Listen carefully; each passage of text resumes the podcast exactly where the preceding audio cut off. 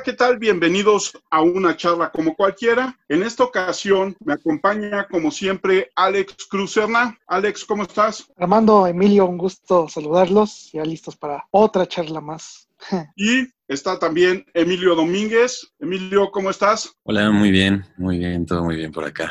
Gracias. Qué bueno. Y en esta ocasión nos acompaña el periodista deportivo y experto en básquetbol, Israel Germán. Israel, ¿cómo estás? Buenas tardes. Hola, ¿qué tal? Buenas tardes a todos. Es un gusto saludarlos y gracias por la invitación. Israel, cuéntanos cómo llegaste al periodismo deportivo. La manera más, eh, más pragmática de, de, resumirlo es que yo, la verdad, no tenía rumbo, no tenía yo una idea de a, a, qué me quería dedicar cuando yo estaba en la preparatoria. Yo estudié en la preparatoria 7 de la UNAM y me, me fui hacia el, el área de, de, Derecho, ¿no? Donde estaban, creo que el área de 4, no sé si ya cambió el plan o todo ese modelo, pero bueno, me fui hacia esa área porque para allá estaban jalando la mayoría de mis compañeros, pero la realidad es que no tenía muy claro qué era el derecho como para qué servía, pero como para allá estaban yendo mis compañeros, pues para allá iba yo.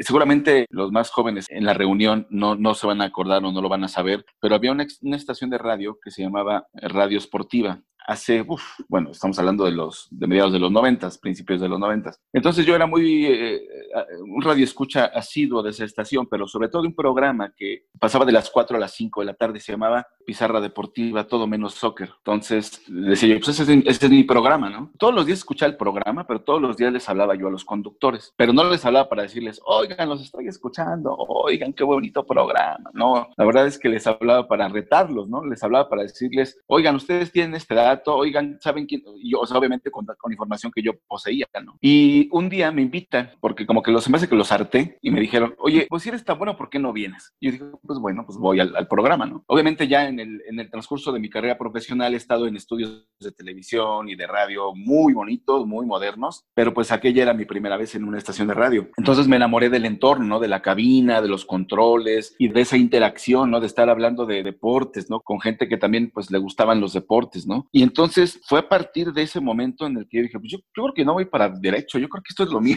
yo creo que me voy a dedicar a esto, ¿no? Porque a mí ya me gustaban los deportes, pero no tenía una clara idea, los practicaba y todo, ¿no? Pero no tenía una clara idea de, o sea, cómo plasmar, digamos, esa pasión, ¿no? Yo creo que ese, ese fue un momento trascendental en mi vida, ¿no? Estar en esa cabina de radio, hablar de deportes y eso realmente sí fue un, un antes y un después para mí. ¿Y después qué vino? No, pues lo que seguramente le tocó a muchos, ojalá que ya no a las últimas generaciones, ¿no? Pero, por ejemplo, mi primer trabajo, digamos, formal de alguna manera, fue en esa misma frecuencia, pero en otra estación que se llamaba Ondas del Lago, en el 690 de amplitud modulada. Ahí me tocó estar en un programa de radio con el que conducía Toño Moreno, Antonio Moreno, que ahora está en Claro Sports y que estuvo muchos años en TV Azteca. Y a mí me tocaba dar la sección de otros deportes. Me daban como cinco minutos, eh, a lo mucho, ¿no? Diez a veces, cuando venía algún evento importante.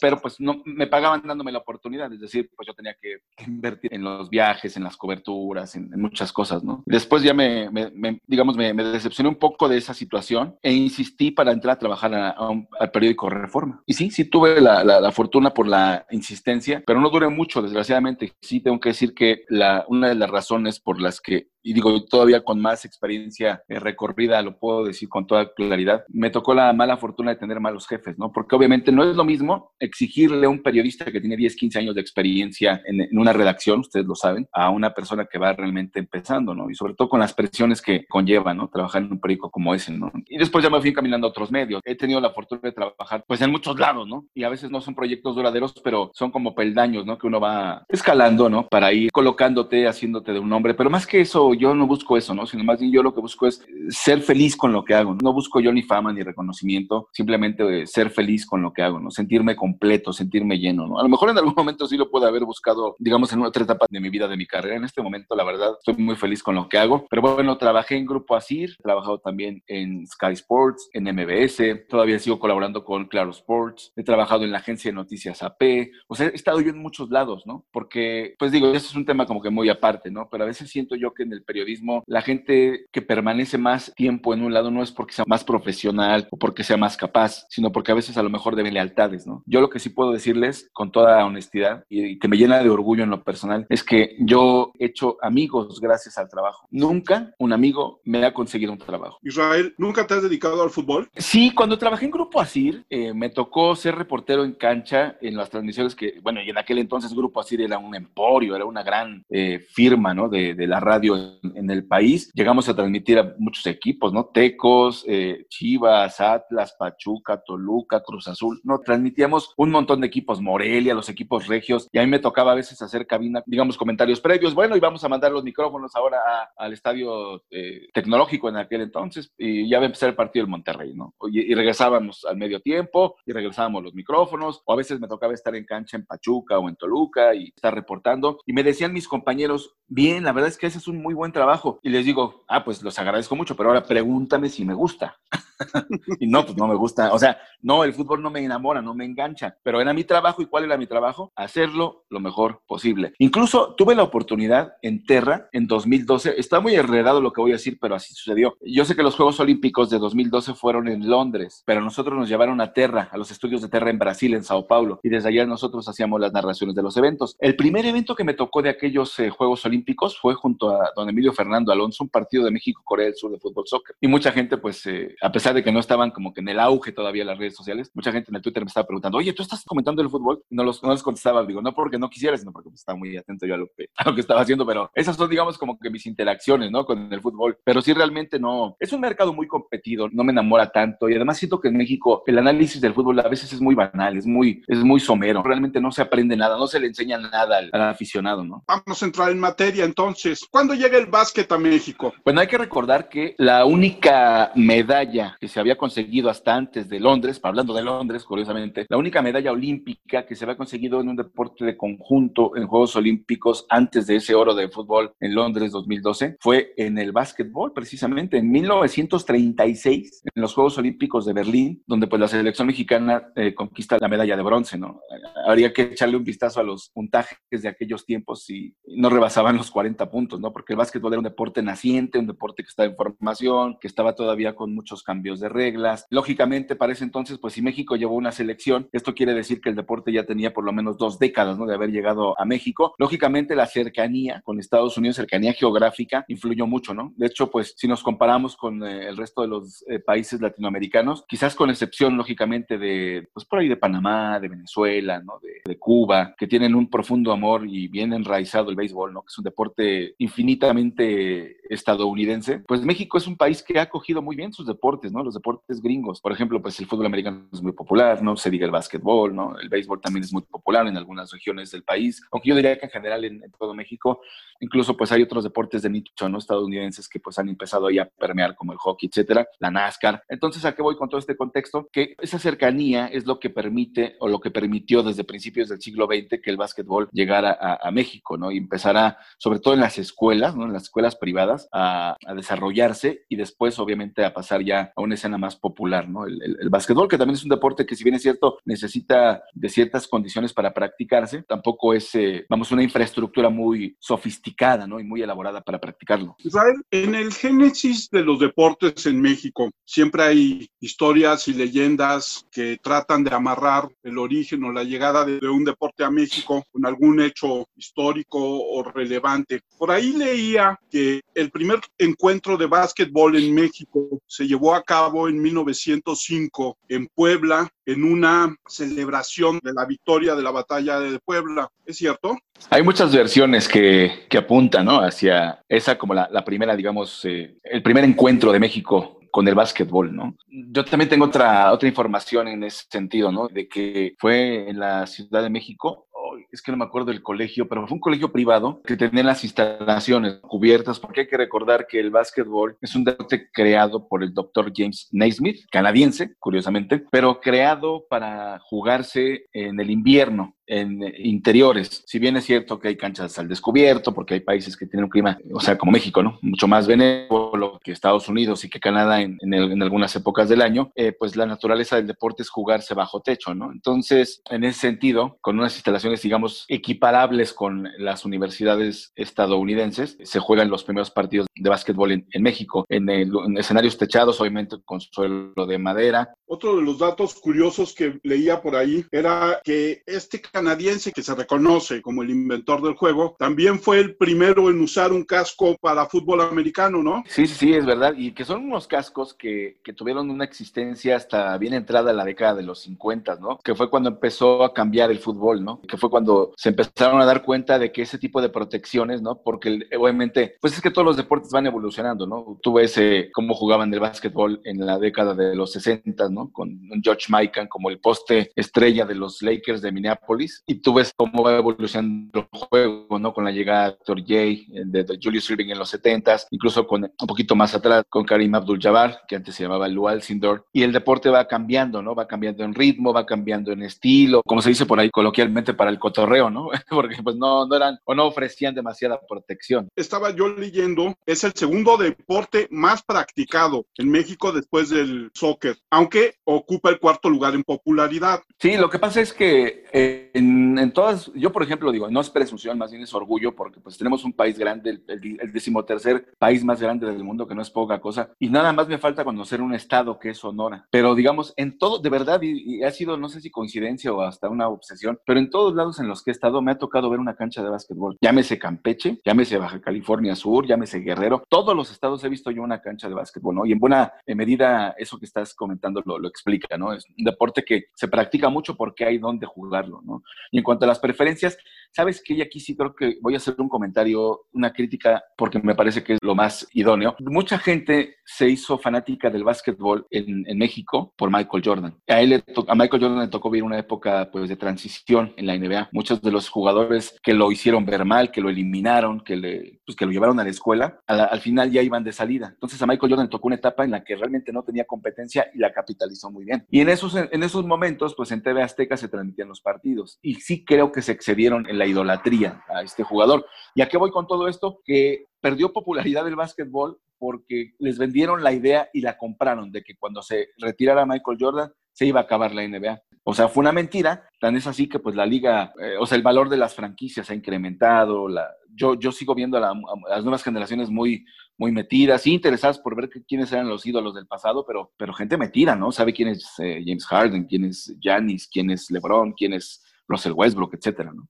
Sí, creo que en ese sentido tienes mucha razón, porque además durante otra época de Azteca, en los 70 que fue cuando empezaron a transmitir el, básquetbol, eran mucho más, vamos a decir, democrático y entonces hacían más o menos el mismo peso con los Celtics, con los Lakers, con los eh, que son los de Filadelfia, los Sixers, ajá. Sí, los Sixers, con Detroit y de repente compraron la idea gringa de, este Michael Jordan y de su éxito en su película animada y no se, y no se hacía y no se hablaba nada más que de Michael Jordan, ¿no? Y mira, la, la prueba fehaciente de esto es que yo soy muy amigo de Alejandro Olvera, que es el director editorial de lo que ahora es el sitio de Viva Basket que fue una revista que marcó época, yo la compré, yo lo contacté a él para tratar de escribir algunos artículos, así fue. Y en aquel momento, pues a lo mejor no tuve mucho éxito. O sea, sí escribí un par de artículos, pero pues bueno, ahorita es uno de mis mejores amigos, le mando un gran saludo si me está escuchando. Eh, pero obviamente esta amistad la, fuimos forjando porque nos tocó ser narradores. Me tocó transmitir con él muchos juegos, ¿no? De básquet colegial de Estados Unidos y de aquí de México, del LNBP.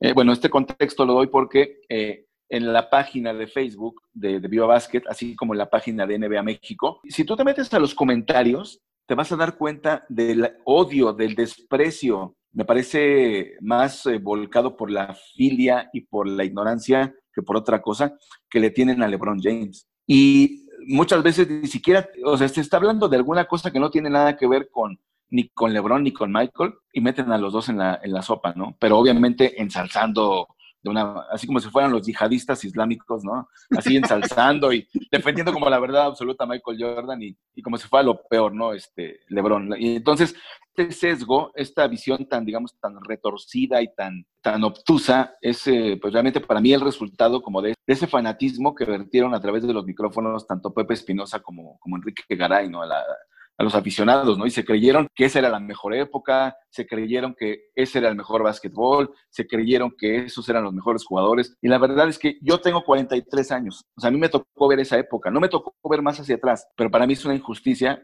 considerar la época que te tocó a ti vivir en particular como la mejor, porque no estás siendo objetivo. En efecto. Además es algo muy común en todos los sentidos y en todas las áreas, desgraciadamente en México, ¿no? Nunca vemos hacia atrás. Y por ejemplo, esto que nos contabas de la primer medalla olímpica en un deporte de conjunto, que haya sido el básquet, nos demuestra una vez más cómo a partir de los setentas y por Televisa se inventó el mito de que el fútbol era el deporte más popular de este país hasta que lo lograron, ¿no? Fíjate que yo muchas veces he tocado este tema, incluso me han invitado a universidades como la del Valle de México, en Cuernavaca, también una vez en la, en la Ibero, aquí en la Ciudad de México, tuve la oportunidad de, de, hablar sobre el tema. Les decía, yo bien recuerdo, o sea, es que de verdad a mí, gracias a mi papá, en paz descanse, me, me, me gustan y soy apasionado de los deportes.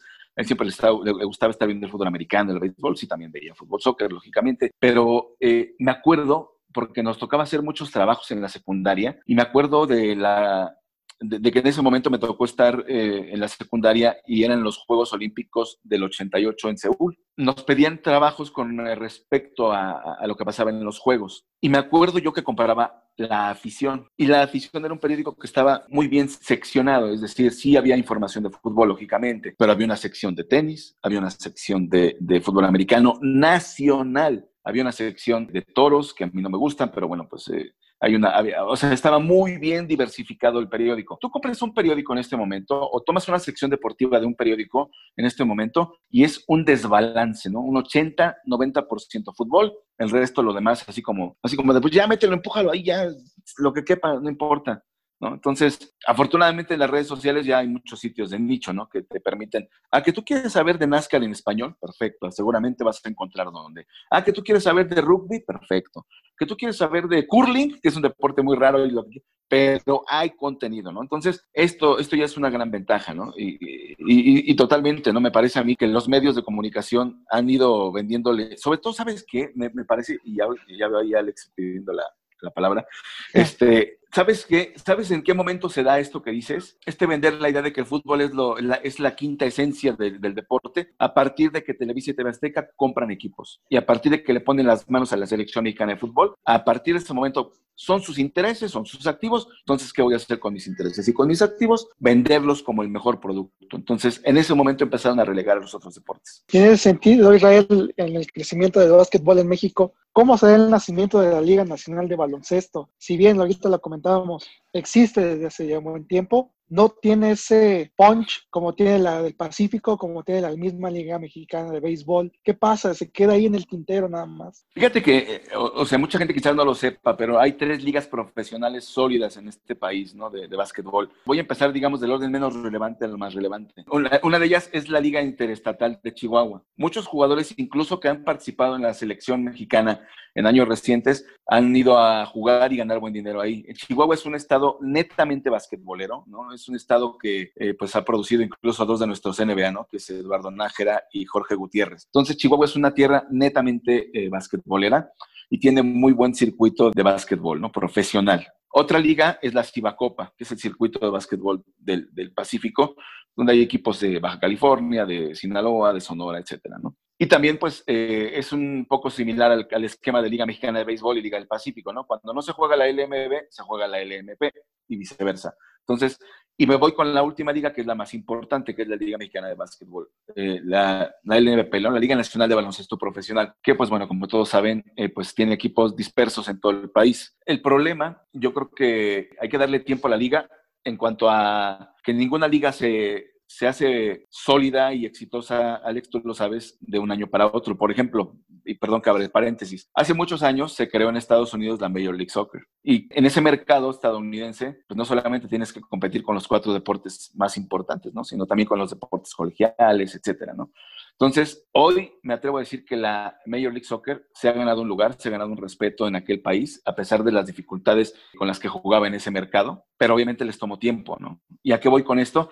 Que es muy parecido el proceso eh, con la Liga Nacional de Baloncesto Profesional además de los errores que han cometido y siguen cometiendo, ¿no? Pero ese es un tema aparte, ¿no? Antes de la, de la LNBP, hay que recordar que en los 70, finales 70, principios de los 80, había otra liga profesional a nivel nacional que era la CIMEVA, la CIMEVA, ¿no? el circuito mexicano de básquetbol. Y pues sí tuvo su, su, éxito, ¿no? De hecho, pues algunos de los jugadores que participaron en la selección mexicana de los, en los 90, ¿no? Que incluso jugaron el Perolímpico de Portland, el Perolímpico de las Américas en Portland, que llevó a los equipos de, de este continente a Barcelona 92, pues donde estaban ahí pues el Satanás Arroyos, este, Diablo Castellanos, el Palmita, eh, estaba también Toñito Reyes, que, hace poco acaba de fallecer, es decir, todo ese equipo pues jugaba en, la, en el Cimeva, ¿no? Pero pues eh, me parece que a pesar de, todo no era una liga que hubiera fracasado, ¿no? Pero lógicamente este, el declive de la, de la viene como consecuencia también del auge del fútbol. También recordarás, eh, Alex, tú que estás muy metido en el, en el béisbol eh, mexicano,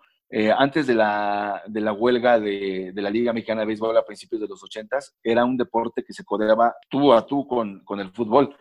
Esa, esa, huelga terminó de afectarle a la, a la, Liga Mexicana, es un antes y después, pero también ya no se alcanzaron a recuperar y cuando se empezaba a recuperar la liga, empezó el auge del fútbol. Entonces han sido malas coyunturas para otros deportes que han eh, buscado ganarse un lugar, eh, pues con todo el aparato mediático de la, de la televisión de, en cuanto a la difusión del fútbol, ¿no? O han sido batallas muy disparejas. Y malos dirigentes, ¿no? Israel, esto, como tú dices, en los setentas, yo me acuerdo, principios de los setentas probablemente, mi papá nos llevaba al Palacio de los Deportes a ver jugar, no me acuerdo así a qué equipo, pero me acuerdo de un hombre, Arturo Guerrero, Sí, no, hemos tenido muy buenos basquetbolistas, ¿no? Incluso también, además de Arturo, Arturo Mano Santa Guerrero, habría que recordar también a Manuel Raga, ¿no? Que ha sido, pues, uno de los jugadores más legendarios que ha dado el país, ¿no? Incluso a Manuel Raga se le hizo un ofrecimiento en los 70 para jugar con los halcones de Atlanta, pero él estaba muy contento eh, en Italia, ¿no? Jugando con... Eh, un equipo de, de, allá, de Boloña, incluso, si no mal recuerdo. Si bien tuvo la oportunidad en aquel momento, no la, no la tomó. Obviamente, en aquel momento también hay que decirlo, la NBA no es lo que era ahora, ¿no? De hecho, la NBA tuvo también un proceso de, de maduración, de pasar por momentos muy duros, ¿no? Eh, y no, en ese momento, pues no era, no era una gran eh, atracción, ¿no? Tan es así que en aquel, en aquel entonces el básquetbol eh, colegial de Estados Unidos era mucho más fuerte, mucho más popular que la propia NBA. Y a pesar de que hemos tenido buenos jugadores, eh, desgraciadamente, como bien dices, y yo creo que has dado en el punto medular, ¿no? Donde, en donde más le duele al básquetbol mexicano, ¿no? El tema de las, de las direcciones, de las, de las directrices, de, de quién lleva las riendas, ha sido históricamente un tema de egos, de luchas por el poder, de pugnas internas, de conflictos de interés, de muchas cosas que en poco le han eh, abonado a, a este deporte en México, ¿no? Que como bien dices, ¿no? Es el segundo más popular en cuanto a práctica, pero pues no ha correspondido, ¿no? O sea, con el nivel de infraestructura que tenemos, lo, lo ha dicho la misma gente de la FIBA, con el nivel de, de, de infraestructura que tenemos, con el nivel de, digamos, de interés con el número de jugadores, con el número de afición,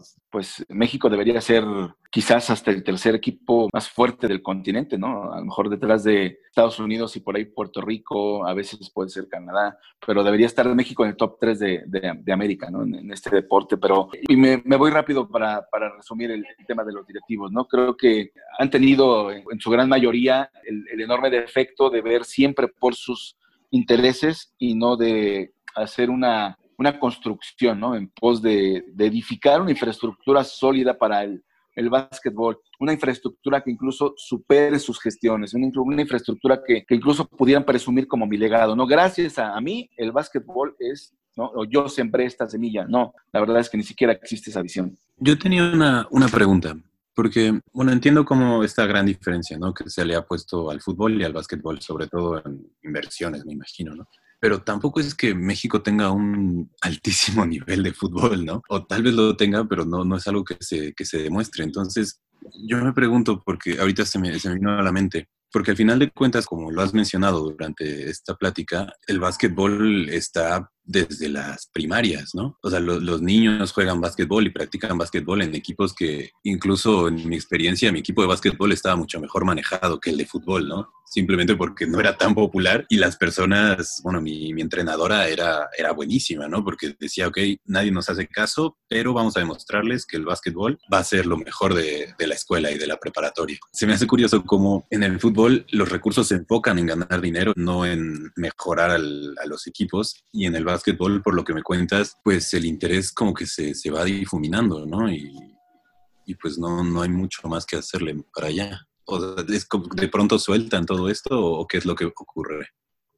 Mira, eh, es muy interesante lo que planteas y sobre todo es muy cierto. voy a plantear dos escenarios, ¿no? Primero refiriéndonos al, fútbol que, planteas. Digo, a pesar de que no soy experto, pues soy periodista, ¿no? Pero me parece que si México no gana en fútbol ese oro en Londres 2012, estaría viviendo de qué, ¿no? De ese falso triunfo de la, de la Copa Confederaciones a un Brasil C o Brasil D. Es decir, la selección mexicana de fútbol tiene muy pocos logros, honestamente, ¿no? ¿Cuál es la máxima palestra del fútbol? El Mundial. ¿Y dónde es donde México no ha hecho un buen papel? En el Mundial.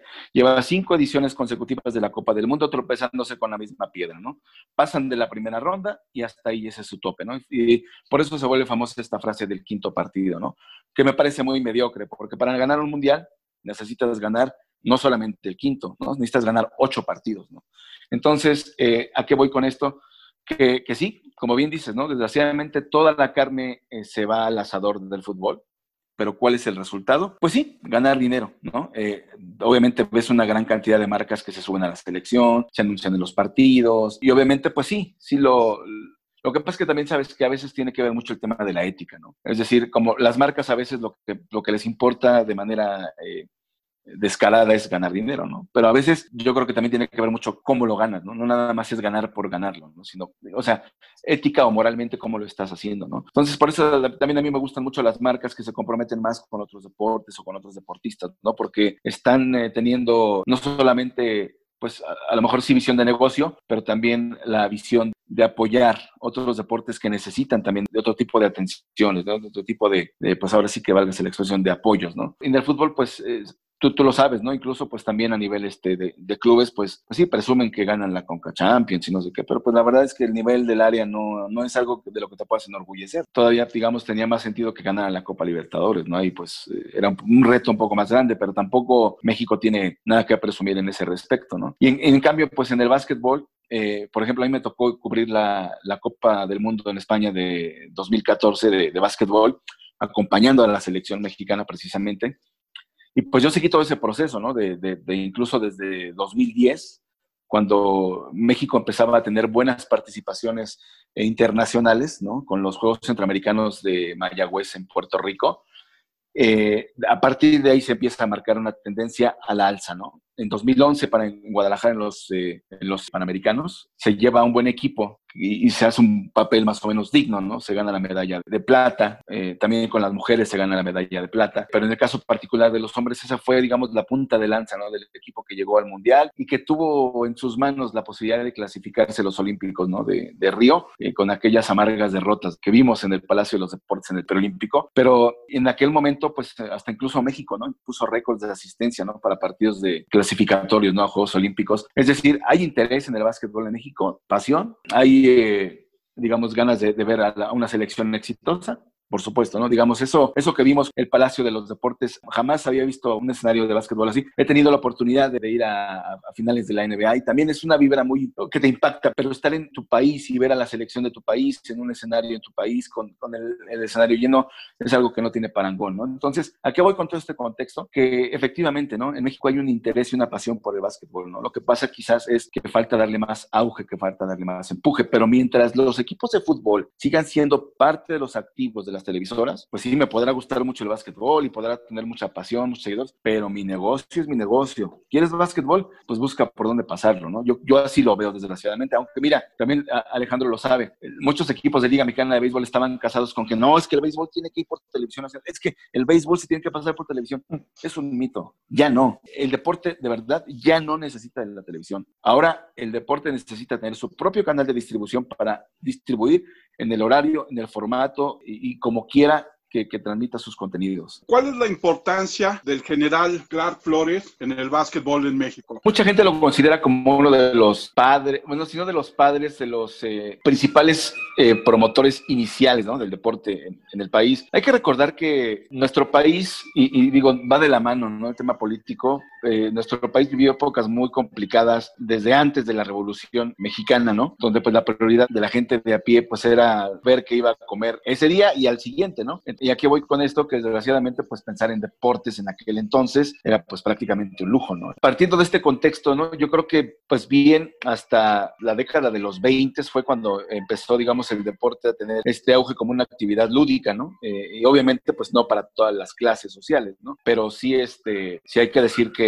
que, Flores pues sí fue de, de, los pioneros, ¿no? En cuanto al, el básquetbol, en, cosa como digamos como promotor, como un visionario del deporte. Mencionaste al Satanás, a Rafael Raga, ¿y cuáles otros han marcado duelo aquí en México? Eh? Que no hayan ido a NBA, que simplemente hayan sido los héroes de aquí del país. Pues mira, obviamente, si pudiéramos hacer un top 10, pudiéramos decir que de los que estábamos mencionando eh, anteriormente, ¿no? Que bien mencionaba Armando. Eh, obviamente Arturo Guerrero, ¿no? Es uno de los jugadores más emblemáticos de nuestro básquetbol. Manuel Raga sería también, sin lugar a dudas, otro de esos grandes íconos. Y ya después, yo creo que en los 80 sí tuvimos como que un, no, no quiero decir que un vacío, pero sí tuvimos un bajón en cuanto a la calidad. Pero bueno, ahí están estos jugadores, ¿no? Que ya también al final se fueron reconocidos en la década de los 90 como parte de estos jugadores que sirvieron como un puente entre Mano Santa, Raga y las generaciones que nos han tocado ver y que ahora pues ya van incluso de salida, ¿no? Los famosos 12 guerreros, ¿no? Y obviamente también incluiría, además de Satanás Arroyos, como bien decías, al Diablo Castellanos, al Palmita, ay, se, se me olvidó el apellido del Palmita, eh, jugador de en la posición 4, ¿no? Muy, muy capaz, con buen juego interior, con buen tiro de media distancia, de Toño Reyes. Quizás Toño Reyes más destacado por sus eh, cualidades defensivas y por sus 2 metros 12 de estatura, ¿no? Es decir, un jugador muy, muy, sino muy alto, ¿no? Y que pues recientemente falleció, ¿no? Desgraciadamente. Luego pues ya de ahí nos tenemos que ir con un eh, Omar Quintero, ¿no? Que me parece que es el jugador más destacado entre esta generación que te menciono y ya el presente, ¿no? los 12 guerreros, ¿no? Bueno, que ya los 12 guerreros ya, la verdad, ya otra cosa, ¿no? pues ya fueron, ¿no? Desgraciadamente, pero obviamente pues una generación que nos tocó ver a muchos desde su nacimiento, ¿no? Pero sí, yo creo que Omar Quintero es este jugador bisagra, ¿no? Entre esta, esta etapa que te, que te comento de los jugadores que participaron en el Preolímpico de las Américas de los noventas y los 12 guerreros, ¿no? Yo creo que Omar Quintero fue uno de los jugadores más destacados, sin lugar a dudas, de la selección mexicana. Y ya de ahí podemos pasarnos a los jugadores, pues, eh, como Arim Solares, ¿no? Que todavía sigue jugando y que también fue parte de la generación de Omar Quintero. También podemos referirnos a, pues, ya por supuesto, un Eduardo Nájera. Eh, ya nos tenemos que referir a los jugadores ya del presente, ¿no? Pero sí creo que, eh, pues, en el pasado, sabes que se destaca un poco más el conjunto que las individualidades, ¿no? de hecho, el Satanás eh, Arroyos se hizo más, famoso eh, que el resto de sus compañeros, eh, sí por el apodo, pero también obviamente porque era el mejor anotador de la selección mexicana, ¿no? Era un jugador que, le decían que era como el Oscar Schmidt mexicano. Oscar Schmidt fue una gloria del básquetbol de Brasil, ¿no? Que se hizo famoso en unos Juegos Panamericanos en los de Indianápolis porque le metió ni más ni menos que 50 puntos a los estadounidenses, ¿no? Desde donde tirara y casi con los ojos cerrados metía el balón, ¿no? De hecho, pues él está en el Salón de la Fama. Entonces, bueno, voy con ese contexto porque hace más o menos también era como una referencia que se hacía del Satanás, ¿no? que era como el Oscar Smith mexicano, ¿no? Pero sí, realmente me parece que los jugadores, salvo estos que menciono antes de los 12 guerreros, eh, son los jugadores mexicanos de básquetbol que más relevancia han tenido, que más eh, notoriedad han ganado, ¿no? Lógicamente, tú lo sabes, Alex, porque ya es parte de esta época, los 12 guerreros recibieron mucha difusión, recibieron mucha, mucho crédito, porque pues obviamente ya estamos en un tiempo diferente, ¿no? A lo mejor el Satanás se llevaba las palmas en los medios impresos, ¿no? Que ahora ya no tienen el peso de antes. Claro, y preguntarte, ¿el efecto Nájera qué tanto tuvo en las en México. ¿Tú sí crees que tuvo un efecto positivo en cuanto a la volver a, ver el básquetbol de NBA? Si bien estaba Kobe Bryant, vimos a Don Vince Carter, Manu Ginobili, Tim Duncan, en fin, nombres que ya vinieron a revolucionar. Y en esta época, pues le tocó Nájera, ¿no? Sí, mira, eh, Eduardo Nájera fue un fenómeno porque, si bien recuerdas, también junto con, y mira, ahora, me estoy acordando de otro jugador más o menos como de la época de, Omar Quintero, que era Víctor Ávila y compañero del propio Nájera en los Unidos de Oklahoma. Sí, claro. Eh, Víctor Ávila no pudo llegar a la NBA, no creo que tuviera malos argumentos, pero lo que destacaba de Eduardo Nájera y que fue lo que lo llevó a la NBA fue que siempre se destacó por ser un jugador muy energético, muy defensivo. Ofensivamente sí podía aportar, sí tenía buenas cualidades, pero unas cualidades, digamos, eh, medianas, ¿no? Su, su fuerte de Nájera era la defensiva y eso me parece que es lo que lo lleva a la NBA y lo que lo mantiene en la NBA tantos años, ¿no? Jugando con varios equipos, con Dallas, con Golden State, con Charlotte incluso, con los infames Bobcats, ¿no? Que ya no existen más, ¿no? Que fueron este equipo que fue propietario Michael Jordan. Entonces, eh, Eduardo Nájera sí me parece que era un jugador entretenido de ver por eso, ¿no? Por la intensidad que le ponía a su juego, pero sí, ofensivamente, si tú recibías 10 puntos una noche de Nájera, era, era como un plus, porque no era su principal función, ¿no? No era su trabajo, ¿no? Su trabajo era ir a fastidiar al mejor delantero del otro equipo, a gastarse sus seis faltas de la mejor manera posible, ¿no? De tratar de aventarse por el balón, de tratar de pelear ahí en las tablas, es decir, ese era el trabajo de Nájera, ¿no? Que es un trabajo digno, por supuesto, ¿no? En el básquetbol no todo es anotar. Lógicamente, en el básquetbol gana el que más puntos anota, pero hay otra serie de factores que también suman al juego, ¿no? Como esas aportaciones que a veces ni siquiera van al box score, pero que al final del día sí te repercute, ¿no? Por ejemplo, hacer el cerco reboteador a lo mejor no te repercute en el box score, pero que tú cerques la pintura y que tu equipo recupere ese rebote es una oportunidad ofensiva que tu rival ya no tuvo, ¿no? Ese es el tipo de cosas que hacía bien Eduardo Nájera. Es como si tú fueras hondureño y tú dices, ay, hay un hondureño en las grandes ligas, voy a seguirlo porque, ¿no? ya hay un link, hay una conexión. Entonces, esa, digamos, era para muchos, era una conexión de México con la NBA, ¿no? Así que, ay, voy a ver al mexicano, ¿no? Eh, digamos que esa fue como el, el, nexo, ¿no? Pero realmente la desgracia con Eduardo Nájera viene con la selección mexicana. Puso demasiados peros, se escudó mucho en... En el seguro, ¿no? Que tienen que pagar. sí, y en el manejo de este Roberto González, ¿no? Que era su ah, manejador, que es un México-americano que jugó con eh, Michigan State, que fue compañero incluso de Magic Johnson. Ese, digamos, es como su máxima presunción, ¿no? De, no, yo jugué en el college con Magic Johnson. Él fue el representante de Eduardo Nájera y me parece que estuvo muy mal aconsejado. Como son las cosas de irónicas, ¿no? Por un lado, Nájera el lazo de México con la NBA, sí, pero por el otro lado, cuando se trataba de jugar por México, de representar a México, Eduardo hizo todo lo posible por no hacerlo. Esa es la parte oscura de Eduardo Nájera, ¿no? Digamos, y que siempre estuvo justificándose, siempre estuvo mintiendo para decir por qué no, y otros jugadores le demostraron que sí se podía, ¿no? Que, realmente más bien era una cuestión de voluntad, una cuestión de, de, tener la disposición de hacerlo. Esa es la parte oscura de Nájera, ¿no? Pero obviamente yo no le voy a quitar lo que hizo en la NBA, se mantuvo más de 10 años, no es poca cosa, es algo que no logró Gustavo Bayón por diversas razones, a pesar de que tenía mucho más talento que Nájera, pero pues esa es la parte, digamos, positiva de Nájera, ¿no? Su resistencia y su supervivencia durante una década ahí. Y en el caso de Llamas, ¿qué crees que haya pasado? No, pues definitivamente también eh, Horacio Llamas, mira, yo creo que, y digo, yo lo aprecio y lo estimo mucho porque es un, eh, un, jugador referente también del básquetbol mexicano, sin lugar a dudas. Para mí, el gran problema que tuvo Horacio fue que nunca logró ponerse pues a tono con su figura, ¿no? Con su peso. Obviamente, al ser un jugador muy pesado, no tenían mucha movilidad, pero no solo eso. A lo mejor en otro tipo de básquetbol, no ser tan móvil, no tener esa rapidez de pies, te podía permitir, a pesar de la estatura y del peso, te podía permitir sobrevivir. Pero en la NBA debes tener alguna gracia extra. Y en este caso, yo creo que también las lesiones fueron lo que fastidiaron a Horacio, ¿no? De hecho, la gran mayoría de su carrera, si tú lo ves en videos o en fotos, usando cuando jugaba rodilleras, ¿no? Una rodillera no la usas por moda, este, Alex, no la usas por gusto. Una rodillera la usas por necesidad, ¿no? Porque te da ese soporte que naturalmente el cuerpo no te da. Entonces, por eso tú usas una rodillera y ese fue el problema con Llamas, ¿no? Llamas un tipo muy inteligente para jugar básquetbol, sí. Llamas un tipo con mucho talento, con buen tiro de media distancia, con buen juego de pies, con buen básquetbol interior. Lo que tú me digas, sí, un gran jugador en ese sentido, pero no puedes tener lo uno sin lo otro, ¿no? Y yo creo que lo que le afectó a, Horacio, pues fue desgraciadamente no cuidarse en lo físico, ¿no? Horacio Llamas fue el primer mexicano en la NBA, ¿no? Así es. ¿Cuántos mexicanos más han jugado en la NBA? Pues desgraciadamente solamente contamos con cuatro, solamente tenemos cuatro, ¿no? Eh, bueno,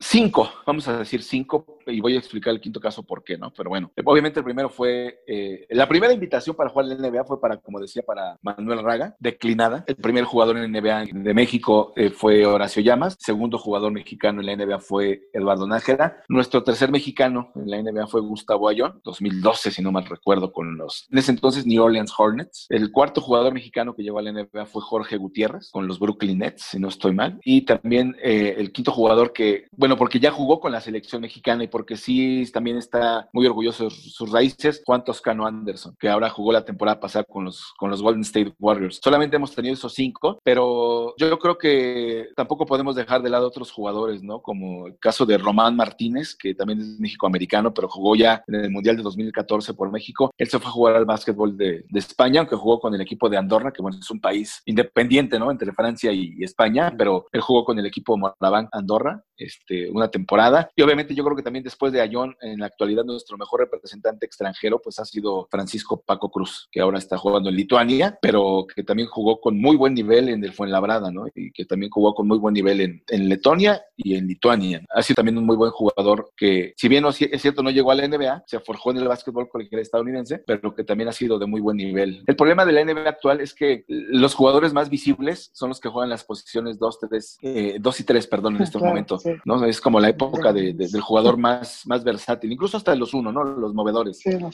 Como en algún momento fueron los postes, ahora pues este, son los jugadores más bajos, ¿no? Los que tienen eh, mejor proyección. Y como Paco Cruz se desempeña como dos, es un mercado muy competido, ¿no? No creo sí que no tenga talento, pero pues vamos a ser sinceros, ¿no? Y también tú lo sabes con el béisbol de grandes ligas, este, Alejandro. El, beisbolista mexicano tiene capacidad.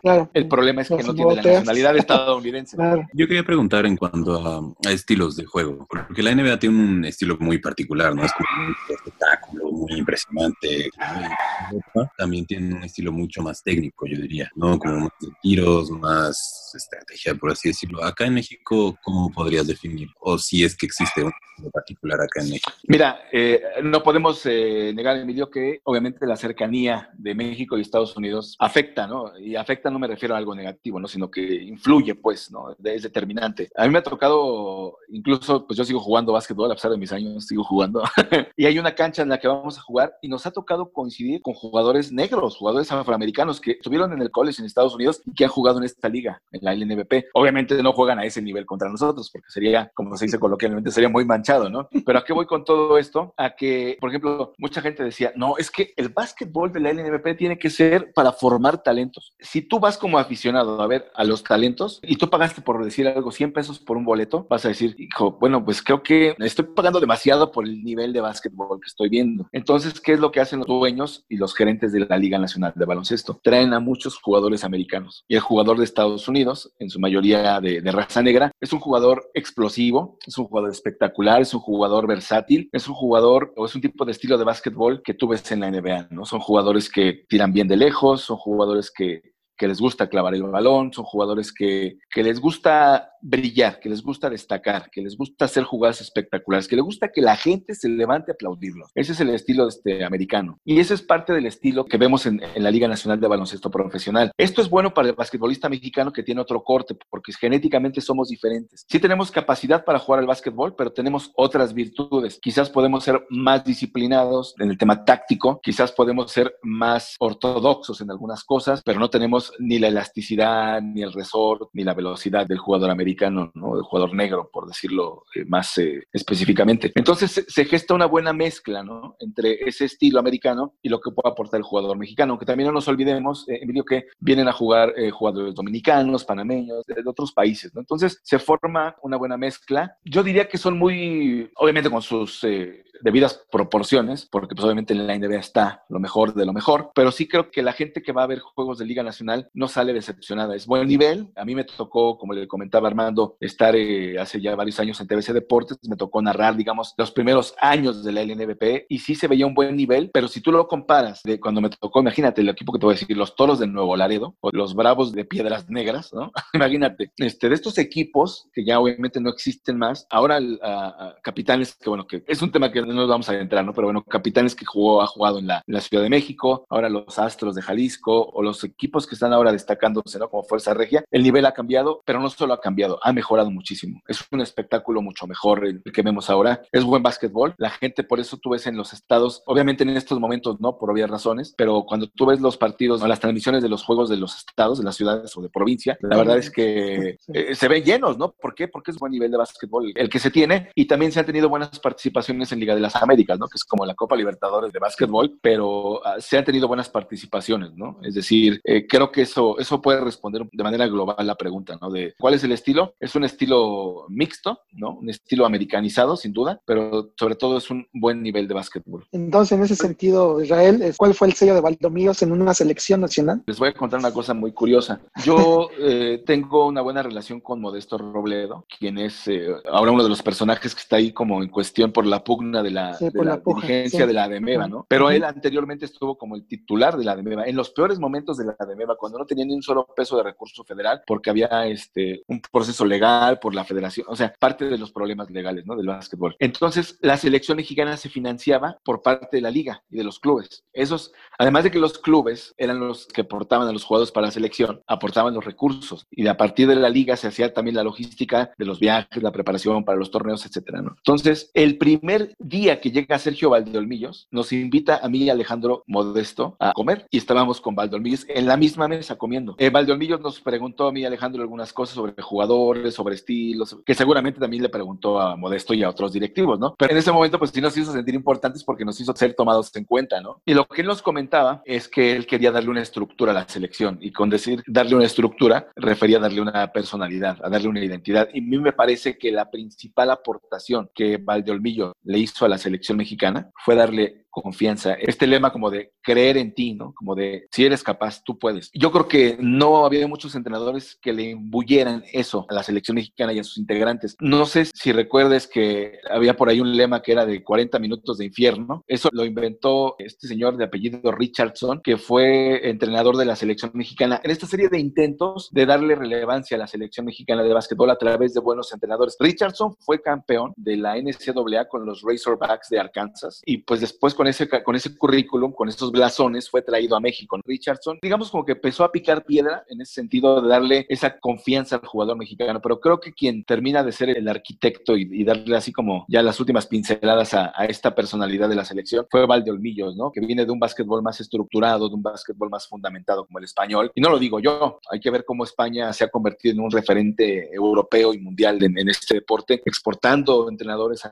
a nivel mundial. La Liga Nacional de Baloncesto Profesional está llena de, entrenadores españoles. Muchos seleccionadores nacionales en, el continente americano son españoles. Es decir, es un básquetbol tan vasto que no solamente exporta jugadores, ¿no? sino también entrenadores, exporta sistemas, filosofías. Y creo que eso es parte de lo que le aporta o le ha aportado ¿no? Valdemillos al básquetbol de selección, ¿no? darle confianza al jugador, darle un orden táctico, poner al jugador mexicano a jugar con un propósito. Israel, hace rato decías, si en México se hubieran llevado las cosas bien, el básquetbol nacional tendría que ser como el tercero del continente, probablemente. ¿En qué lugar está el básquet mexicano hoy en día y cuál es su futuro? ¿Cómo ves su futuro? El futuro es incierto, sin lugar a dudas, porque primero se tiene que resolver el tema de, de quién va a dirigir el básquetbol. La maestra Xochitl Lagarda, yo personalmente no la conozco, pero sí creo que fue un error colocarla como directiva, como titular, como la cabeza del básquetbol mexicano, porque, vamos, no es que tengas que saber acerca de cómo gestionar una oficina, ¿no? Sino que también debes saber cuál es el contexto del básquetbol mexicano, debes conocer al jugador mexicano, debes conocer cuál es la estructura, es decir, tenemos mini básquet o no, tenemos básquetbol infantil, tenemos puentes entre las diferentes categorías, cuál es la relación que tenemos con la liga, es decir, yo creo que llegó un terreno, eh, sí con buenas credenciales académicas y con buenas credenciales en su currículum, pero no con buenas credenciales como para hacerse cargo del básquetbol. Y obviamente tú lo sabes, eh, las buenas intenciones no bastan, ¿no? Creo que necesitas algo más que buenas intenciones para desempeñarte bien en un, en un rol, en un papel, ¿no? Necesitas tener un pleno conocimiento de dónde te estás metiendo, ¿no? Entonces, en ese aspecto, yo creo que fue un retroceso que la maestra tomara eh, posesión, afortunadamente ya. Y lo digo sin dolo, ¿no? Y lo digo en el mejor de los sentidos, que afortunadamente renunció, porque al hacerse ya a un lado, da pauta a que se pueda eh, elegir a una persona, yo no voy a decir nombres, que sí esté muy empapada con el básquetbol mexicano, que sí sepa qué es lo que necesita el básquetbol mexicano. Y a mí me parece que en este momento, en nuestro básquetbol está pues por debajo de, y fíjate lo que voy a decir, incluso hasta del, del, venezolano. O sea, a nivel de selección, pues digo, Venezuela se clasificó al Mundial. Brasil tiene mejor infraestructura,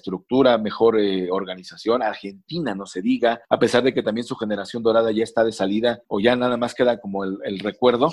Sí, es un básquetbol que tiene una buena estructura, su liga no ha dejado de sacar talentos. Eh, Brasil también es, a pesar de, que muchos dicen, no, pues Brasil fútbol, sí, pero hay buen básquetbol, también hay buena, buena pasión por este deporte en ese país y no han dejado de generar talentos, no han dejado de, tener jugadores jóvenes que, que puedan brillar, no solamente en su liga, sino también en Europa. Es decir, creo que es donde hemos perdido terreno, ¿no? Como básquetbol mexicano, hemos dejado de fijarnos en los detalles importantes porque toda la energía, desgraciadamente, se está centrando en esta pugna por el poder, ¿no? Y yo creo que quien llegue debe tener la idea clara de, de considerar en armar un plan, no para el corto plazo, porque va a ser imposible, ¿no? Es decir, en el corto plazo tú puedes armar una selección nacional que pueda competir mediana o decentemente. Incluso puedes jalar a algunos de los 12 guerreros a que te refuercen, así de por favor, ayúdanos a, con tu experiencia, con tu veteranía, a llevar a estos jóvenes. Está bien, yo lo haría. Pero sí tenemos que ser muy claros en cuanto a que quien llegue debe trabajar en un plan pensando en 10 años. Y en esos 10 años ir viendo un progreso gradual, de manera que se puedan establecer las selecciones de básquetbol eh, de, con límite de edad,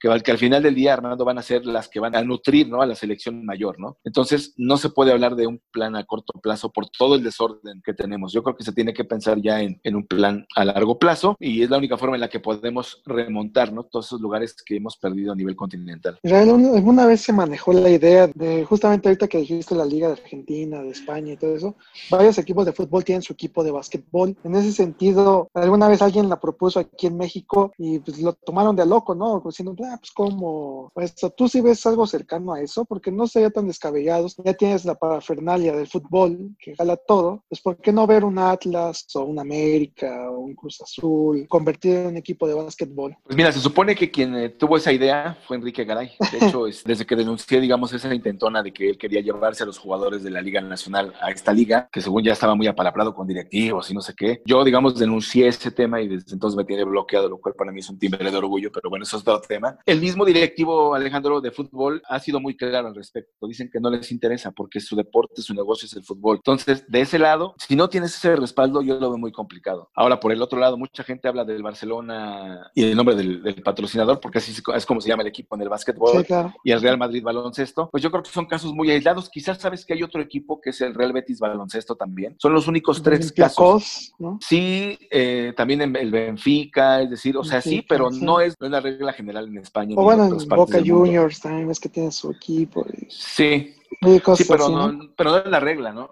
Es decir, por ejemplo, creo que en Argentina el equipo. Es como una casa club, ¿no? Digamos. Ese es como un club de todo. ah, sí, son clubes deportivos, ¿no? Son clubes deportivos, ¿no? Pero digamos, ellos tienen otra estructura y otra, otra visión, ¿no? Entonces, yo no lo veo tan viable en México que eso suceda, honestamente, ¿no? Y además, eh, no sé, me parece que nosotros tenemos un poco más el corte americano que el corte europeo en materia ah, deportiva, ¿no? Es decir, eh, por ejemplo, mucha gente le dice tri de básquetbol y cada vez que le dicen tri de básquetbol, a mí se me retuerce el estómago. Por ejemplo, no si sepan, tenemos una selección mexicana de rugby y a esa selección mexicana de rugby no se le dice tricolor, no, se le llaman las serpientes. Es su identidad, ¿no? Ahora, por ejemplo, en, Argentina, a la, a la, de fútbol se le dice el albiceleste. En la selección de rugby se le dice los pumas, ¿no? Tienen su propio apelativo. Por eso también me pareció muy oportuno que la selección mexicana tuviera el mote de 12 guerreros, ¿no? Para diferenciar. También cada vez que dicen tri de béisbol, no, es que no, no, maestros, el tricolor es la selección de fútbol, no lo quieran, pero es como esta intentona de, de futbolizar todo, ¿no? Y, yo creo que no, no, como sí tenemos, me parece, digo, puede ser que a lo mejor yo vea en mi burbuja las cosas de una forma, pero sí me parece que tenemos un poco más como la óptica eh, gringa de las cosas, ¿no? Y que cada, cada equipo necesita su propia identidad. No me imagino un equipo de béisbol que se llame los Rayados de, de Monterrey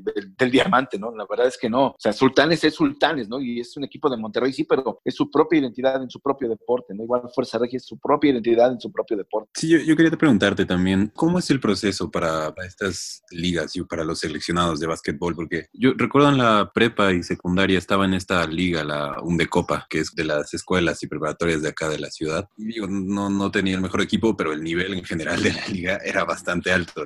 Entonces yo me pregunto si estas pequeñas ligas tienen después como, hay resultados, ¿no? De, los jugadores más, más destacables y así, o, o, de, dónde, de dónde salen, o se enfoca más hacia las universidades, las ligas como un poco más de jugadores más grandes, ¿cómo es este proceso? Mira, Emilio, yo tuve la oportunidad también de participar en varias reuniones reuniones con la Liga Nacional de Baloncesto Profesional, que son privadas, con los dueños de los equipos. Hicimos propuestas no solamente en este sentido, sino también en cuanto a gestionar de una manera más profesional a los equipos. Hicimos una propuesta formal para que la liga y los equipos tuvieran, se sometieran a este esquema de sport management o de gestión deportiva profesional. Y en esta visión incluíamos también que los equipos destinaran personal y recursos a las visorías, desde preparatorias, eh, secundarias o las propias universidades, ya un jugador mucho más sazonado para que pudiera ser considerado para formar parte de las filas del equipo, del primer equipo, ¿no? De la, de la LNBP. Pero creo que esa es una parte que la liga ha omitido, ¿no? Ha omitido tener una visoría mucho más eh, concienzuda, una visoría fija, una visoría como una herramienta, o sea, vas a un consultorio dental y hay herramientas que no, no le faltan a ese, a ese profesionista, ¿no? A los equipos de la Liga Mexicana o de la Liga Nacional de Baloncesto Profesional, sí me parece que le ha faltado tener o cargar siempre con esa herramienta, ¿no? Que es la visoría, ¿no? Porque nunca sabes de dónde va a salir un jugador que si tú lo trabajas, si tú lo fogueas con jugadores de igual o más talento, no sabes qué resultado puede tener. Y esto pasa mucho, ¿no? Em, tenemos en México muchos jugadores mexicoamericanos. Eh, por ejemplo, se me ocurre mencionarte a uno, ¿no? César Guerrero. Sí tuvo mucho éxito en el básquetbol colegial, en División 1, pero en, conferencias menores. Y acá, pues, destaca porque es un jugador que tiene buenos fundamentos, eh, tiene mucha calidad, pero no es un jugador que hayas forjado en México, ¿no? Es un jugador que tú digas, ah, este muchacho salió de la UNAM, ¿no? Este muchacho salió de la Universidad de Aguascalientes, ¿no? Este muchacho es de Oaxaca, no. Este muchacho sí tiene sangre mexicana, pero viene de Estados Unidos. Se hizo en el básquetbol de allá, con la cultura de allá, con la técnica de allá, ¿no? Entonces, eso es lo, que en mi opinión falta, ¿no? Que la Liga Nacional de Baloncesto Profesional tenga a sus visores, que destine un presupuesto, que tenga una persona, FIBA, a través de su plataforma, te ofrece cursos para aprender a ser visor de básquetbol. Es decir, no hay pretextos porque hay herramientas, realmente lo que falta es voluntad. Hay mucho material para que tú puedas decir, bueno, voy a evaluar a un jugador, ¿cómo lo vas a evaluar? Bueno, pues según el manual o según este curso, yo tengo que evaluarlo en cinco aspectos, ¿no? Entonces, sí hay información, sí hay material, sí hay cómo tengas tú estos visores para ver a los jugadores, ¿no? Lo que ha faltado es precisamente esa voluntad para mandar a ese visor a que vaya a ver al jugador como los que tú estás mencionando, ¿no? Y decir, este chavo puede jugar en mi equipo la temporada que viene. A lo mejor el primer año va así con cucharada grande, va a tragar banca, ¿no? Pero se va a empapar del sistema, se va a empapar de la convivencia, se va a empapar de muchas cosas. Pero eso sí, en los entrenamientos va a ser su oro molido, ¿no? Ahí va, va a ser donde va a tener su oportunidad. Ay, que este juego ya lo van ganando por 20, pues vas, ¿no? Y poco a poco, porque obviamente pues hay jugadores de mucho nivel, ¿no? De mucha experiencia, que saben cómo sacarte de quicio, cómo, cómo ganarte una posición. Es decir, es un proceso, pero sí me parece que ha faltado esa visión para detectar a los jugadores que tienen el talento, ¿no? Que tienen la capacidad para irlos puliendo y, y que vayan al siguiente nivel. Bueno, pues yo quiero agradecer a Israel Germán el haber estado con nosotros y haber compartido su conocimiento sobre básquetbol. Espero que pronto te volvamos a tener en otra charla con otros temas y quiero mandar un saludo muy especial a Gonzalo Guillermo Rojas allá en Lima, Perú, que fue quien nos sugirió hablar del básquetbol en México. Israel, ¿dónde te encuentra la gente en tus redes sociales? Ah, pues eh, mi cuenta de Twitter es como mi nombre, arroba Israel Germán. Eh, también eh, pues estoy pensando ya en lanzar mis contenidos en YouTube, también con el canal con mi nombre y pues básicamente es donde más interactúo, ¿no? El Facebook pues no, no, no mucho, pero yo creo que más bien en Twitter, ahí en arroba Israel Germán es donde, donde estoy pues a sus órdenes siempre. Alex. Eh, mi Twitter es arroba 512-ale. Emilio. Bueno, ya, prometo para la siguiente. Por nuestra parte es todo. Yo soy Armando Enríquez. A mí me encuentran en arroba cernícalo. Las redes del programa son arroba una charla cualquier uno. Nuestro correo es charlapodcast1 arroba gmail. Les recordamos que gracias a Marta Romero y a Paulina García tenemos unos pases para cursos de encuadernación. Mándenos un correo y se los haremos llegar. Son cursos virtuales. Muchas gracias, Alex. Muchas gracias, Emilio. Muchas gracias, Israel. Nos vemos la próxima semana.